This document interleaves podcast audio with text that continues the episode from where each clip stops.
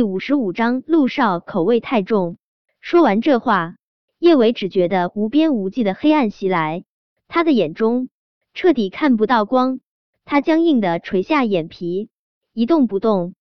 听了叶维这话，陆廷琛想说他没有，但是他的喉咙如同被一双僵硬的铁钳扼住，他说不出话来，他的心也如同捅进了无数把刀。疼得他喘不过气来，他没有资格为自己辩解。纵然他从来不想伤害他，可今天的事情，他的确是害惨他的罪魁祸首。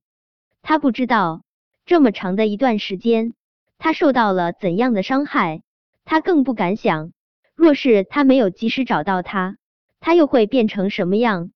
叶维，对不起，陆廷琛还是第一次这么卑微的向别人道歉。站在一旁的顾衍都被吓到了，可惜这句话叶维没有听到。汪铎战战兢兢上前，看到陆廷琛这副模样，他打心底忐忑，但一时之间他也不知道该说些什么才好。陆廷琛也没有给他们说话的机会，他抱着叶维就快步往小树林外面冲去。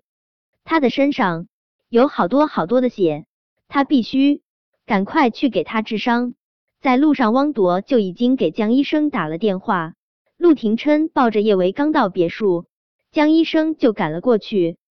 江医生是一位胖胖的中年女医生，她是陆廷琛的远房亲戚，也算是他的长辈。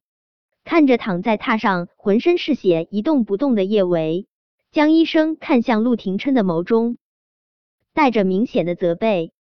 显然，他以为。叶维是被陆廷琛折腾成了这样。江医生给叶维检查身子，顾衍和汪铎他们当然都乖乖的退了出去。但陆廷琛的双脚就如同长在了床边一边，怎么都赶不出去。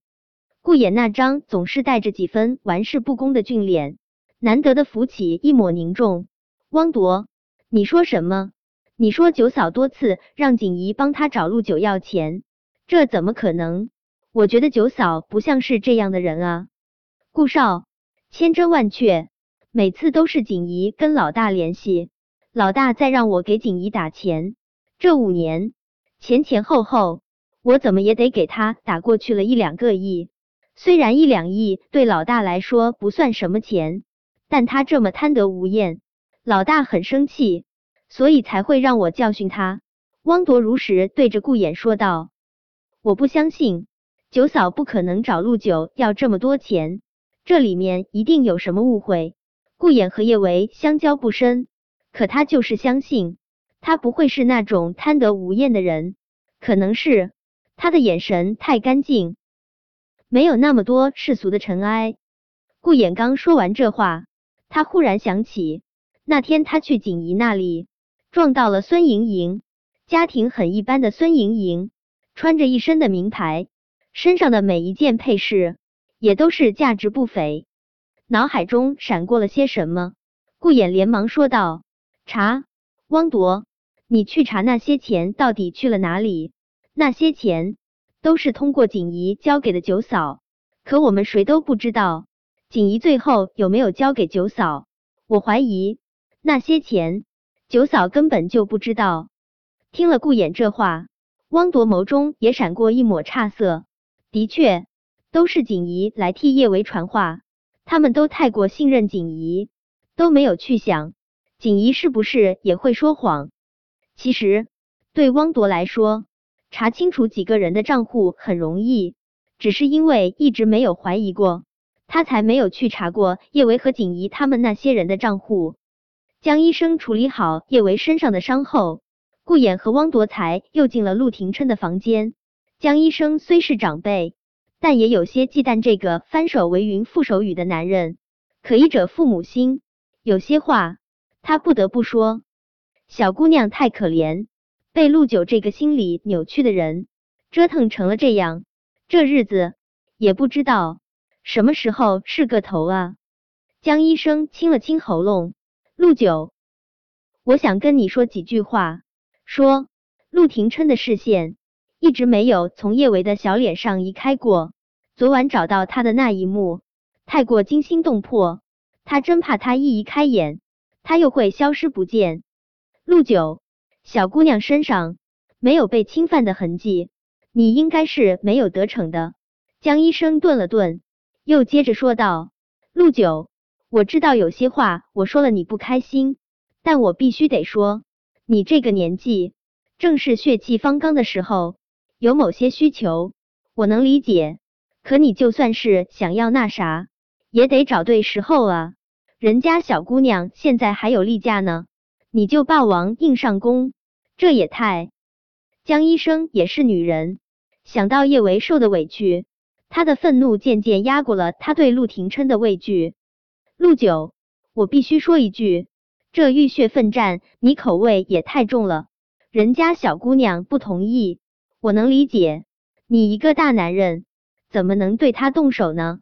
这次侥幸，你对他动手，只是增加了他的出血量。万一下一次不小心踢坏了肚子，那可就是一辈子的事了。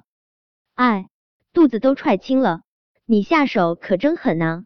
江医生还想对陆廷琛说些什么，但陆廷琛那双眸寒凛的太可怕，仿佛要吃人。他吞了口口水，硬是把自己的长篇大论给憋了回去。他收拾好自己的药箱，定定看了陆廷琛一眼，陆九。你好自为之。说完这话，江医生就提着药箱快步走了出去。顾衍笑点低，见陆九竟然被江医生当成了心理扭曲的野兽，忍不住爆笑出声。陆九，听到了没？江医生说你口味太重了，我也觉得你口味太重了。陆廷琛的脸色黑的更加可怕。嗯，我口味重，所以你的腿不用要了。顾衍连忙捂住嘴，他可不想被陆廷琛这个重口味的揍断腿。顾衍实在是个不甘寂寞的主儿，不说话得憋死。他还没消停几秒钟，就又对着陆廷琛说道：“陆九，你也别太自责了。昨晚的事情你是做的挺过分的，不过我们也应该庆幸那三个混蛋没得逞。是啊，叶小姐身子没有大碍。”也没有被他们给，这也算是不幸中的万幸。汪铎也轻声安慰陆廷琛道。沉默了片刻，汪铎又试探着对着陆廷琛说道：“老大，我刚刚查清楚了一件事情，是是关于叶小姐的。”说，陆廷琛冷声命令道：“